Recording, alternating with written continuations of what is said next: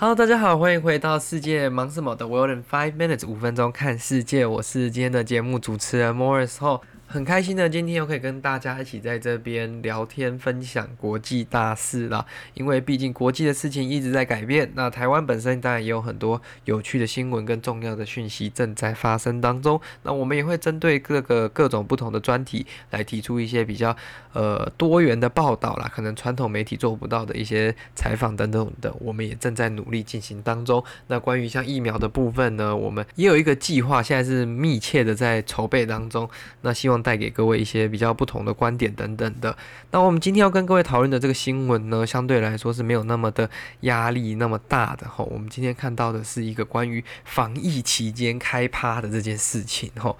那大家都知道，在台湾，我们其实有非常严格的这个防疫规定，就是在防疫的这个期间呢，我们很多场所，不管是像夜店啊、酒吧啊，甚至像是一些八大场所、网咖、KTV 等等的，都没有办法营业。那这些当然对业者来说是非常大的一个影响嘛，因为他们基本上就是没有其他收入了，除非有一些可以做餐酒馆，或者是有一些转型做外售，甚至有一些可能。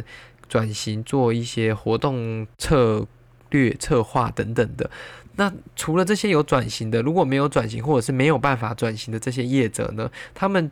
就没有收入了，他们就很难经营下去。那台湾政府当然是有祭出一些相对来说一些纾困方案来协助他们度过这个难关啦，就是有一点像是至少有给你一点点补贴，不能完全叫你自己吸收了。但我相信大部分的业者还是有庞大的损失，那也是为了这个防疫，大家一起来配合这样的事项了。那这个这样的配合度其实。在台湾的配合度，我真的要说，真的是非常高的。这么多的业者，大部分的业者都没有去触碰一些底线，那也很乐意的跟政府的一些防疫措施去做配合。但这不代表在各个国家都是这个状况嘛？很多国家祭出很多很严格的防疫措施，但是人民不愿意听，就是不愿意听。那人民如果都不愿意听，商家更不会有。这个意愿去遵守嘛，因为反正我配合干嘛？我开门一样会有顾客来啊，我干嘛关门然后在那边赔钱，对不对？我如果这个生活都过不下去了，我还配合你的这些防疫措施，我当然是呃以赚钱养家活口作为优先嘛。那我们今天来看到这个 case 呢，其实就是在这个西班牙的 Ibiza Island。那 Ibiza Island 呢，它其实一直以来都是算是一个派对圣地嘛。它其实算是一个古城啦，它在一个小岛上面。那这个岛呢，虽然是隶属于西班牙，但是它离西班牙基本上还是没有那么直接的一个联系的。那这个岛上呢，它基本上你可以把它想象成马尔地夫，但是变得比较年轻一点，专注于 party 一点，而不是专注于你在那边哦，可能看海、享受大自然等等的。那很多的年轻人在他们放假的时候，不管是来自西班牙还是来自欧洲各地的这个年轻人呢，他们基本上。一定会可能大学当中四年挑个一次跑去这个 Ibiza，可能去过他们的春假啊，还是过暑假等等的。因为这个地方就是很适合年轻人去 party 去参加 rave 的地方，就是参加不管这种是音乐圣地啊、音乐节啊，或者去参加就是一般的夜店，你去呃喝酒等等的，都是一个非常适合的地方。那因为其实之前他们有一点算是。在逐步重启了，他们之前疫情比较稍微缓和的时候，那他们就有寄出一些可能限定营业的措施等等的。那这个是在整个 Delta 的这个病毒变异株发生之前，在整个情况又爆发的时候，就是整个疫情再次发生的时候，其实他们又禁止了这种私下开趴或者是任何的这种大型派对活动。那可是人如果都到那里了，大家都已经早决定去那里玩了，你叫他不开趴怎么可能嘛？我机票今天都已经飞到那了，我就是来这个伊比萨开趴的，我就是来去夜店的啊，所以这样子就会导致说很多人其实不想要配合嘛，因为他都觉得他来都来了，那就会有业者就是开放一些场地，甚至说鼓励他们自己开一些比较小型的 party，或者是说就是偷偷开门，那迎接客人进门这样子，那。这个东西其实政府也很难抓啦，因为你也不知道说哦哪个地方有这种私下的 party that's going on，因为你可能大间的这种夜店，你还可以去查说，哦，今天你们有没有营业？呃，你们里面有没有人？但是如果只是用一些比较小的场地，饭店的场地呀、或者是私人的场地，更难抓。就会很难发现说哦，到底有没有人在做这种违法的群聚、违法的 party？那他们就想到一个比较有嗯 creativity 一个蛮有趣的方法呢，就是他们去征求年龄介于这个三十到四十岁间的民众，让他们当卧底，就是这种 undercover party，呃，或者是你就是 undercover 的去 party。那主要是为了什么呢？你混进派对就是要查清楚派对的时间跟地点。那去跟警方提供这些资料，让警方类似去呃冲进去终结这个 party，避免这个他们产生更多的口沫传播，以及更多的人与人之间的连接等等的，那去一起去控制这个疫情的扩散啦。那这个申请者他们是说，不仅需要有这种洞察的能力，他也要必须看起来像观光客嘛。如果是个本地人，你可能很难就去融入这些业者啊，或者是融入这种年轻人的这种团体当中。所以他们希望就是一个比较有外国人的感觉的人，然后一个愿意不会自己真的又听到了 party 就跑去 party，而是愿意真的来阻止这种 party 的人来做这样子的呃工作。那目前其实我们刚刚有讲到，就是现在主要的问题是因为说，呃，当地的这些呃八大营业场所，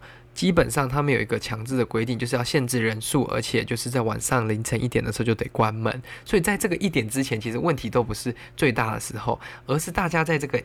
一点之前，他们在关门之前，他们就会约好他们下一个地点要去哪。可能这里就一个拉一个，十个拉二十个，他们越拉越多，可能就一起约去一个私人的房子当中，或者是可能有人有比较大的这种豪宅等等去里面进行开趴。那这样子的方式，其实就是有点躲避警方的嗯期。稽查嘛，那他们躲到房子之后，警察也没有权利冲进去，因为它也不是营业场所，不是公共开放的空间，所以只能靠这种卧底去提供这种相关的资料，所以让他们在嗯、大家进去之前，或者是整个派对开始之前，就去拦截、拦查掉，然后阻止这个派对的发生。那这个其实。